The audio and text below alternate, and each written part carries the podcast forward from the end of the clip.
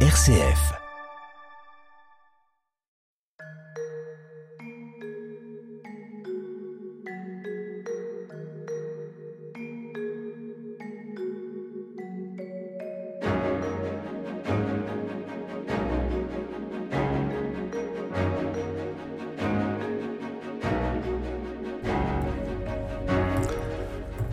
À tous, nous sommes très heureux de vous accueillir pour cette nouvelle édition de notre émission hebdomadaire Où va la vie Au micro Frédéric Mounier.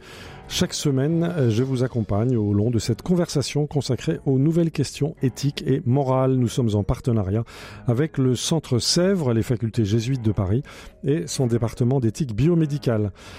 Aujourd'hui, avec nos invités, nous allons réfléchir à nouveau, nous l'avons déjà fait la semaine dernière, sur les suites dans l'Église et dans la société du rapport Sauvé sur les abus dans l'Église. Abus sexuels, mais aussi abus de pouvoir, abus d'autorité, abus d'emprise peut-on, pouvons-nous continuer, peut-on continuer à vivre sa foi, à faire vivre l'Église comme si de rien n'était. Y a-t-il un avant et un après ce rapport? Ce rapport ne sera-t-il qu'une parenthèse qui se refermera bientôt?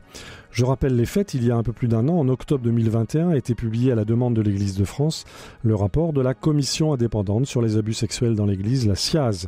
Cette commission, composée de personnes d'appartenances diverses et de convictions religieuses diverses, a produit un volumineux rapport de grande qualité scientifique, très bien documenté, et il fait apparaître un nombre de victimes absolument considérable, plus de 200 000 sur 50 ans. Bien souvent, ces victimes ont subi la double peine, celle de l'agression et celle du silence ou de la non-reconnaissance de leur souffrance par les proches et par l'Église. Euh, ces affaires ont été relancées il y a quelques semaines par le scandale autour de Michel Sentier, ancien évêque de Luçon, ancien évêque de Créteil, euh, qui a reconnu avoir été coupable de voyeurisme dans le cadre de l'administration du sacrement de la réconciliation lorsqu'il était prêtre et qu'il dirigeait l'école de la foi à Coutances dans le cadre de la communauté charismatique Réjouis-toi. Avec nous pour débattre de ces situations difficiles, plusieurs femmes qui viennent de publier ensemble un livre très éclairant sur la crise des abus, un livre intitulé J'écouterai leur cri, qui est publié aux éditions de l'Emmanuel. Agatha Zielinski, bonjour. Bonjour. Vous êtes philosophe, vous enseignez aux facultés jésuites de Paris au Centre Sèvres, vous êtes religieuse Xavier, vous êtes l'une des co-auteurs. Euh, Thérèse de Villette, bonjour. Bonjour. Merci beaucoup d'être avec nous. Vous êtes, euh, euh, vous êtes religieuse Xavier, vous avez publié un petit livre intitulé La justice réparatrice, une justice nouvelle enracinée dans la tradition africaine. C'est publié aux éditions de l'Armatan. Vous nous en direz plus dans quelques instants. Nous sommes également en compagnie de Monique Beaujard, qui elle n'est pas religieuse, mais qui a participé à ce livre et qui a dirigé de longues années le service famille et société de la Conférence des évêques de France. C'était pendant six ans, c'est ça, Monique Beaujard? Oui. Voilà. Et puis euh, également un homme, car ce livre écrit par des femmes, il y a aussi une préface qui est une préface masculine. Le père Patrick Goujon, bonjour. Bonjour. Merci beaucoup d'être avec nous. Vous êtes jésuite, enseignant au Centre Sèvres auteur d'un livre que je recommande vivement intitulé Prière de ne pas abuser. C'est publié au Seuil. Le père Patrick Goujon est prêtre lui-même et a été victime de prêtre. Où va la vie? Frédéric Mounier. Alors on va aborder cette question des abus sexuels sous un angle singulier et je vais demander à Thérèse de Villette de nous donner son, son témoignage. Thérèse de Villette, vous êtes religieuse Xavier, vous êtes aussi criminologue, vous avez publié, je l'ai dit, un petit livre intitulé La justice réparatrice, une justice nouvelle enracinée dans la tradition africaine. C'est aux éditions de l'Armatan. Alors cette justice réparatrice, en quelques mots, si je vous ai bien lu, Thérèse de Villette, elle nous vient du Canada et elle ouvre un chemin de rencontre possible entre des victimes et des agresseurs. Alors évidemment, quand on lit ça, on a euh, un premier moment d'incrédulité. On se dit mais comment donc euh, est-ce possible compte tenu du traumatisme vécu? Mais euh, vous-même vous l'avez vécu, Thérèse de Villette, racontez-nous. Oui, moi j'ai été, euh, j'ai découvert la justice restaurative qu'on appelle réparatrice au Canada. Oui. À la suite euh, de, l'assassinat d'une de mes jeunes sœurs de la communauté à Tchad. Donc une religieuse Xavier. Oui, dont l'auteur que j'avais un peu aidé à sa sortie de prison, parce que je m'occupais des prisonniers, euh, a, a, déclaré qu'il voulait se venger de moi sur ma petite sœur. Voilà. Euh, c'est tout simplement parce que je lui demandais de ne plus travailler dans mon bureau parce qu'il avait volé. Voilà. Bon. Donc, vous avez vécu ce drame de l'intérieur. Oui, ce drame. Et ça vous a bouleversé, on imagine. ça m'a surtout bouleversé parce que j'avais une certaine affection pour ce Léon, qui est mort malheureusement, euh, puisqu'il y a la peine de mort au Tchad. Et, et je sais qu'il a, enfin je suppose avec des plus et des plus, qu'il a été manipulé par euh, quelqu'un qui était jaloux de ma jeune sœur, qui était médecin et qui commençait à avoir du succès euh, pour un projet de lutte contre le sida. Donc nous ne sommes pas dans le domaine des abus sexuels, des abus de pouvoir ou d'autorité, comme euh, on en parle dans ce livre, mais ce que, je voudrais évoquer avec vous, c'est ce chemin de, de, réparation, ce chemin de justice particulier, comment ça marche? Comment ça D'abord, on ne le croit pas, on est complètement dans on se dire euh, c'est pas possible, ça n'a aucune, il n'y a aucun rapport entre entre le refus que je lui ai fait et la vie de quelqu'un. Ensuite, on m'a demandé de me de me cacher dans la, en brousse. Bon, trois semaines, c'était un peu long quand même pour moi. Euh, et puis ensuite, euh, de partir carrément du pays parce que les, les complices étaient encore en euh, à attaquer, à menacer la police aussi. Bon, mmh. bref, j'ai débarqué quelques mois après, bien plusieurs mois après, en septembre, euh, au Québec. Et c'est là que j'ai trouvé un flyer euh, euh, intitulé Semaine nationale de la justice réparatrice. Ah, ça m'a intéressé parce que, comme Xavier, il y a aussi ce mot dans le mhm. charisme. Nous sommes contemplatives, réparatrices et missionnaires. Alors la réparation? Et la réparation, c'est pas fait tilt. Est-ce qu'il peut y avoir je une savais que ce mot en théologie était un petit peu désuet. Enfin bon. Enfin bref, je me hâte d'aller à la faculté de théologie pour dire euh, est-ce qu'il y a quelque chose d'intéressant à réfléchir. Mhm. Et on m'a dit non, non, c'est complètement dépassé. Mais peut-être que vous pourriez aller à l'école à l'école de criminologie de l'université de Montréal. C'est ce que j'ai fait et c'est là que j'ai assisté à un cours très intéressant d'une personne qui est vraiment la référente de la justice réparatrice au Québec, qui s'appelle Mylène Jacou. Et donc, pour préciser en deux mots de quoi il s'agit, il s'agit de proposer aux agresseurs d'une part et aux victimes d'autre part, d'être volontairement acteurs de rencontres, c'est-à-dire des agresseurs et des victimes se rencontrent pour faire la vérité ensemble sur les conséquences du crime. Tout cela se fait évidemment, euh, si je vous ai bien lu, Thérèse de Villette, sur la base du volontariat, de l'anonymat et de la confidentialité. Est-ce que ça peut marcher? Ça marche très bien puisque moi je l'ai expérimenté pendant 18 ans. Oui. À la fois euh, au Québec et en Côte d'Ivoire ensuite parce que cette justice qui a été mise en place par les Ménonites, mmh. hein, euh, s'enracinait quand même, oui. Euh, s'inspirait de, de, la façon dont, dont les, les, Premières Nations d'Amérique et les Africains euh, faisaient la justice, c'est-à-dire par la circulation de la parole. Donc vous avez vu des agresseurs, y compris les agresseurs sexuels, rencontrer des victimes ah ben, j'en ai, Oui, j'en ai animé même des rencontres. Mais il s'agit d'un groupe, d'un groupe d'agresseurs sexuels qui rencontre un groupe de victimes euh, d'agressions sexuelles. Ils ne sont pas dans les mêmes dossiers, on est d'accord. Ce, ne sont pas les victimes de ces agresseurs-là. De façon à, laisser plus de, champ à, la mhm. parole, de liberté, de confiance, etc. Alors qu'est-ce qui se passe? Qu'est-ce qui se passe? Ben, Il se passe que la victime, qui en général euh, est très, a été détruite dans sa personnalité et surtout a perdu confiance en elle, hein, beaucoup. beaucoup. Mhm. Euh, c'est ce qu'on entend beaucoup dire aujourd'hui pour les victimes de prêtres. Actrices. C'est parce que la justice restaurative met, met au, au, centre de ses préoccupations la victime, mhm. contrairement, enfin, par opposition à la justice pénale. Hein. La justice pénale s'intéressant aux délinquants. Donc, elle, à une opposition, c'est la, victime qui est importante. Et ce sont les torts qui ont été causés qui sont importants, car il s'agit de réparer ces torts causés.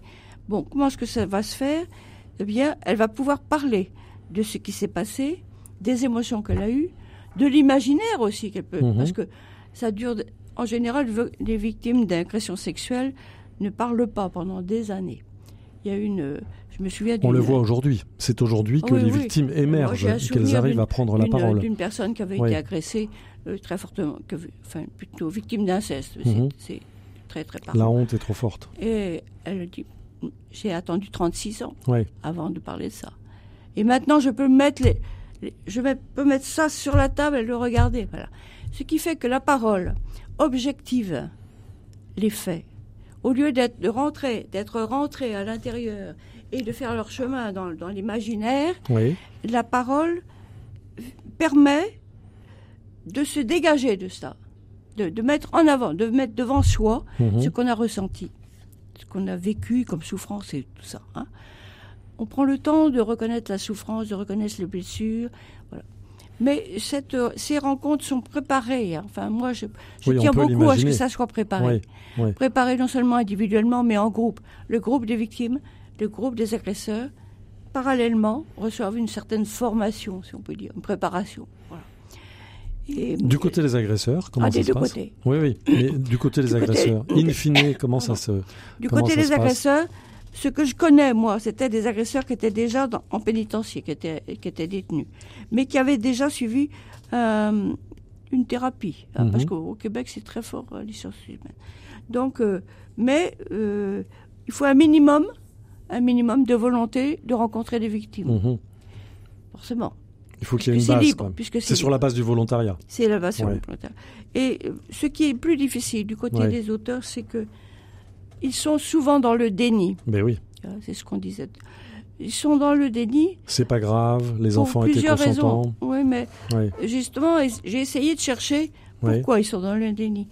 C'est que ils ont un certain. D'abord, beaucoup, une grande partie, ont été eux-mêmes abusés. Ah oui, ça revient très souvent dans les dossiers, vous confirmez Oui. ça Vous qui êtes Mais ça, euh, criminologue. ça ne veut pas dire que toutes Oui. les victimes sont des, des auteurs, mais Oui, c'est quand même un point intéressant. Et d'autre part, euh, donc ils ont comment dire ça?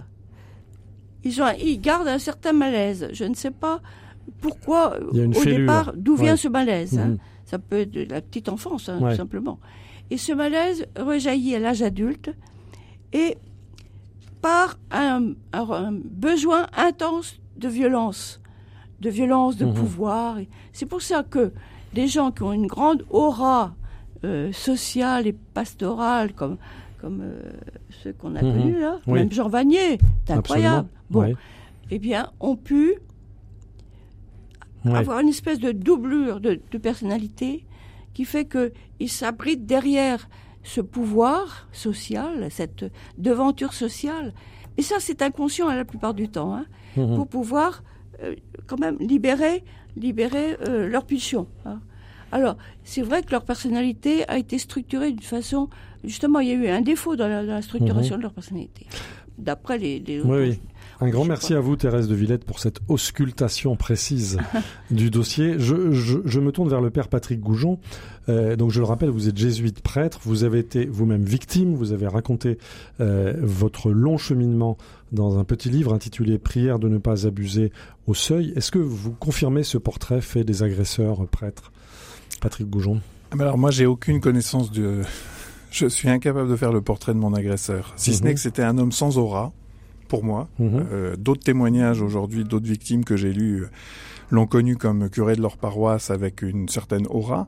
Moi, il venait euh, juste, euh, voilà, il était de passage dans, Mhm. dans l'église et je le connaissais pas. quoi. Oui, je peux dire que je ne le connaissais pas. J'y étais absolument pas attaché et il, il était bien loin de me fasciner. En fait, c'était même le plus triste cire que je connaissais des prêtres de ma paroisse. Mhm.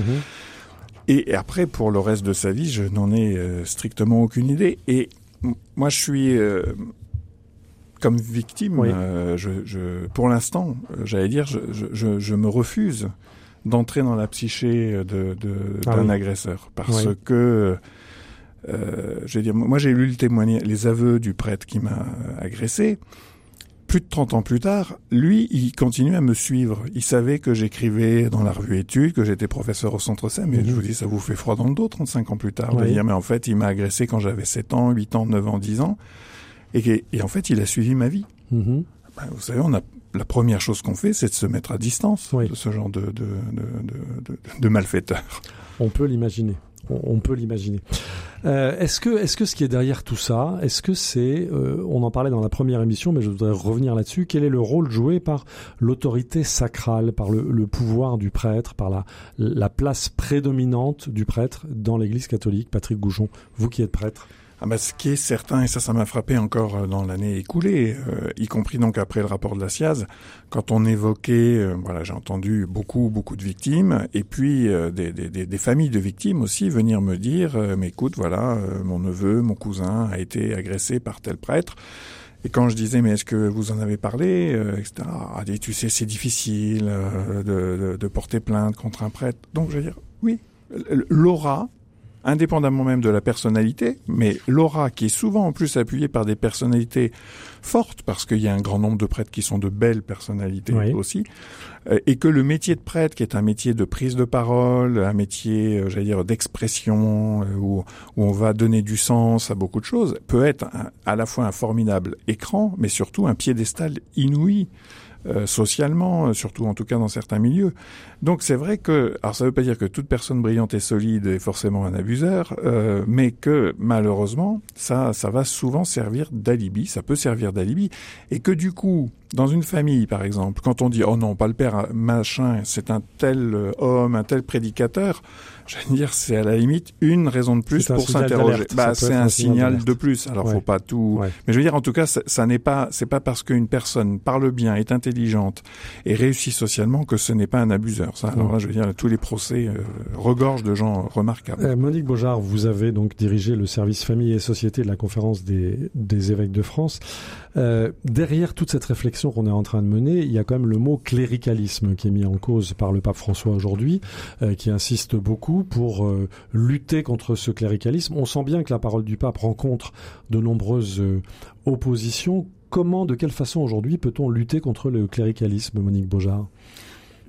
En tant que laïque, je pense qu'on peut lutter contre le cléricalisme en ayant euh, des rapports justement euh, avec les prêtres qui ne sont pas euh, de le mettre sur un piédestal de l'adoration, de le. Mhm. je pense même qu'il ne faut pas les appeler pères. Je vous entends Frédéric appeler le père Patrick Aujon. Je préférais l'appeler le frère Patrick Aujon parce que je pense que le pape nous invite aussi plutôt à vivre la fraternité. Et en appelant les prêtres pères, euh, il irait quand même une confusion hein, qui, qui, qui, peut s'installer parce que le père justement euh, c'est lui qui vous fait grandir normalement. Bon alors je sais bien qu'il y a aussi des, des, problèmes dans les familles mais mais euh, le père pour l'enfant c'est quelqu'un quand même qui qui est impressionnant et donc mhm. l'attention du père ça peut le flatter. Et pour une femme le père est le seul homme normalement euh, qui porte sur elle oui non non non qui porte sur elle un regard désintéressé. Oui alors que mhm. la plupart des hommes, le regard, euh, bon, bref, n'est pas toujours désintéressé, disons ça comme ça. Donc le prêtre porte cette ambiguïté, enfin, par son autorité, il y a cette idée pour un enfant ou pour une femme qu'il n'y aura rien à craindre, que c'est quelqu'un à qui on peut faire confiance. Et là est la perversion alors. C'est-à-dire qu'on pourrait déjà commencer, euh, primo, à les appeler frères, euh, parce qu'on s'adresse pas non plus de la même façon à son père qu'à son frère. Mhm. Hein. Donc quand on a quelque chose à dire, on le plus facilement à son frère qu'à son père. Et et Cain peuvent s'opposer. Euh, oui. et puis même, tu veux dire, on peut respecter une personne sans le mettre sur un piédestal on peut tout à fait respecter ses compétences, l'action qu'il mène, etc. Je pense que du côté des laïcs, mais enfin, il faut bien voir qu'il y a toute une catégorie de laïcs qui aiment ce rapport révérentiel au Père.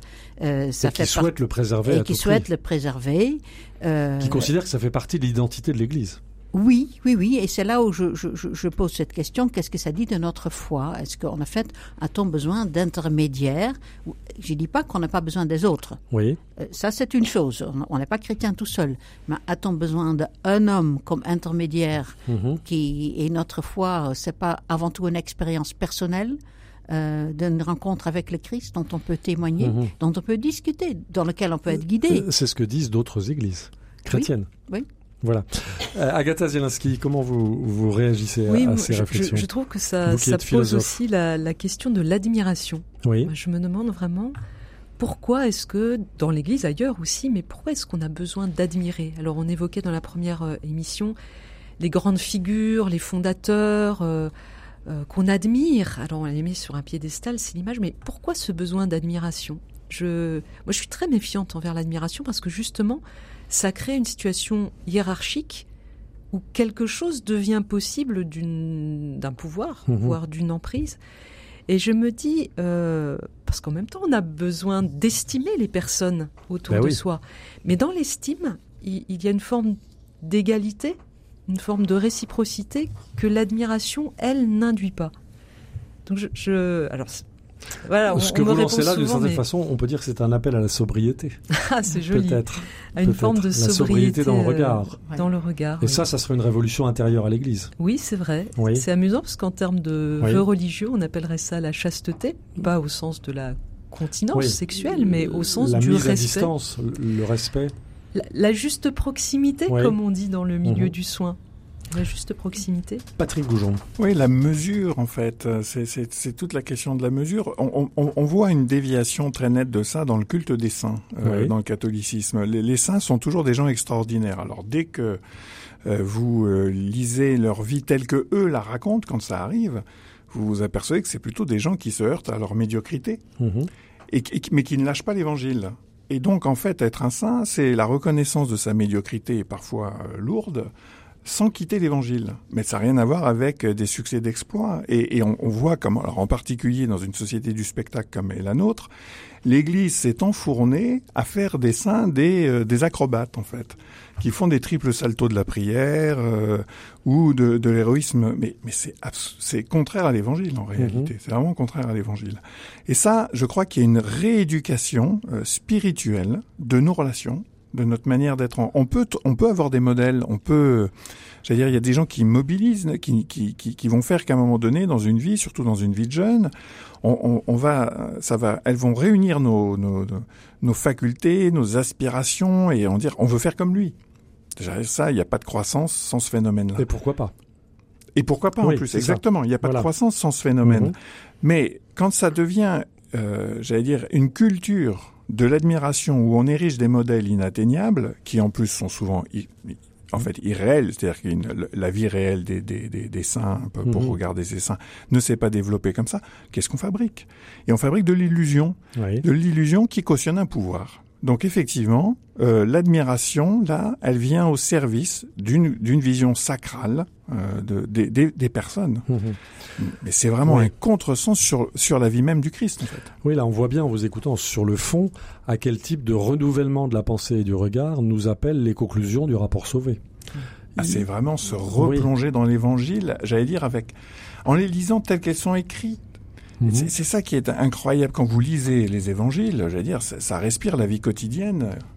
Et la petitesse aussi. Et la petitesse. Oui, et la faiblesse, et l'inquiétude. Et c'est là, c'est là la bonne nouvelle, c'est que mhm. dans cette c'est là que ça se passe. Ah ben c'est là que Dieu là vient. Que ça se passe.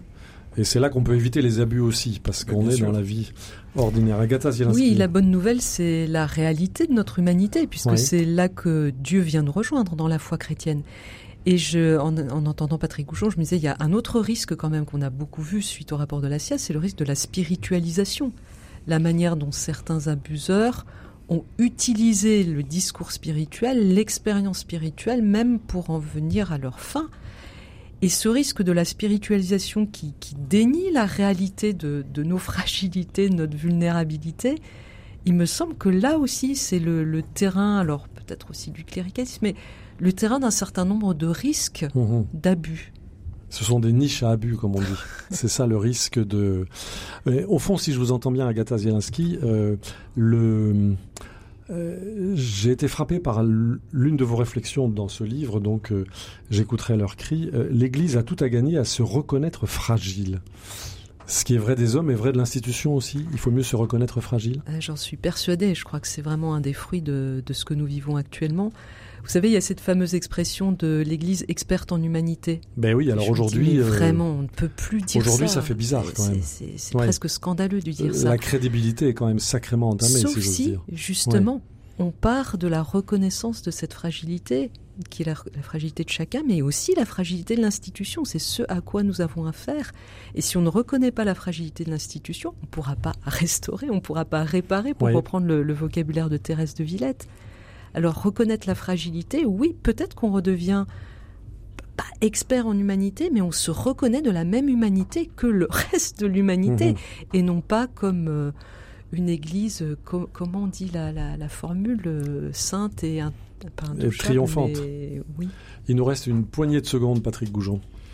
Oui, bah je, me dis en fait, il n'y a pas d'expert en humanité. Les, humains parlent à des humains et il y a rencontre entre d'humain à humain. Et c'est ça que Dieu, euh, à travers le Christ, a, choisi, quoi, de, rencontrer les hommes comme humains et pas comme experts. Hmm.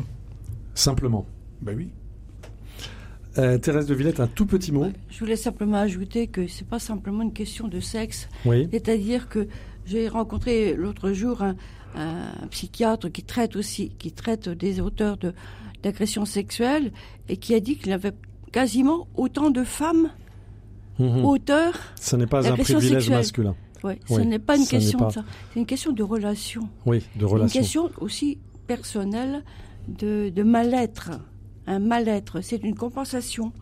Voilà. De justesse dans la relation. Alors, comment la guérir Moi, nous, nous, sommes en train de, créer une petite association pour essayer de mettre au service justement de ces commissions euh, créées après la SIAZ mhm. pour aider, enfin pour proposer justement ces rencontres entre agresseurs et, et victimes. Voilà. Euh, Monique Beaujard, juste un dernier mot. Vous avez le sentiment que la conférence des évêques de France peut entendre ce qui se dit là? Euh, la conférence des évêques de France, c'est 120 évêques. Et parmi les 120, il y en a certainement qui l'entendent. Est-ce que tous l'entendent? Je ne suis pas sûr. Voilà. Nous serons attentifs. Nous serons attentifs. Un grand merci à vous. Nous allons nous retrouver la semaine prochaine pour poursuivre cette euh, très intéressante conversation. Je rappelle que nous sommes avec plusieurs des co-autrices ou co-auteuses, je ne sais pas, de ce livre Petit livre passionnant intitulé J'écouterai leurs cris, cinq regards de femmes sur la crise des abus, c'est publié aux éditions de l'Emmanuel. Euh, nous étions en compagnie de Agatha Zielinski, philosophe, qui enseigne aux facultés jésuites de Paris au Centre Sèvres, qui est religieuse Xavier, de Monique Beaujard, qui a dirigé de longues années le service famille et société de la Conférence des évêques de France, de Thérèse de Villette, qui est criminologue spécialiste de la justice restaurative, ou trice, euh, religieuse Xavier, et puis de Patrick Goujon, qui est jésuite, prêtre, victime de prêtre, lui-même enseignant au Centre Sèvres et auteur d'un petit livre passionnant intitulé Prière de ne pas abuser, qui a été publié au seuil et qui a été couronné, il faut le dire, par plusieurs prix. Nous nous retrouverons la semaine prochaine et nous poursuivrons notre réflexion sur les suites, vous l'avez bien compris en nous écoutant, sur le plan fondamental du rapport Sauvé. C'est-à-dire que la question qui reste ouverte aujourd'hui, c'est comment euh, peut-on continuer à vivre sa foi, à faire vivre l'Église euh, Peut-on faire vivre l'Église comme si ne rien n'était? Y a-t-il un avant et un après ce euh, rapport Sauvé? Voilà. Donc je vous dis à la semaine prochaine, car vous savez que nous sommes en partenariat avec le Centre Sèvres, les facultés jésuites de Paris. Vous pouvez évidemment euh, réécouter euh, cette émission où vous voulez et quand vous voulez, euh, en podcast, en balado-diffusion, à partir de votre plateforme de podcast, ou bien rendez-vous pour cela sur le site de RCF sous la rubrique Où va la vie? Évidemment, vous pouvez aussi visiter le site du département d'éthique biomédicale du Centre Sèvres à partir de l'adresse centresèvres.com. Un grand merci à notre réalisateur Pierre Samanos et nous vous disons à la semaine prochaine.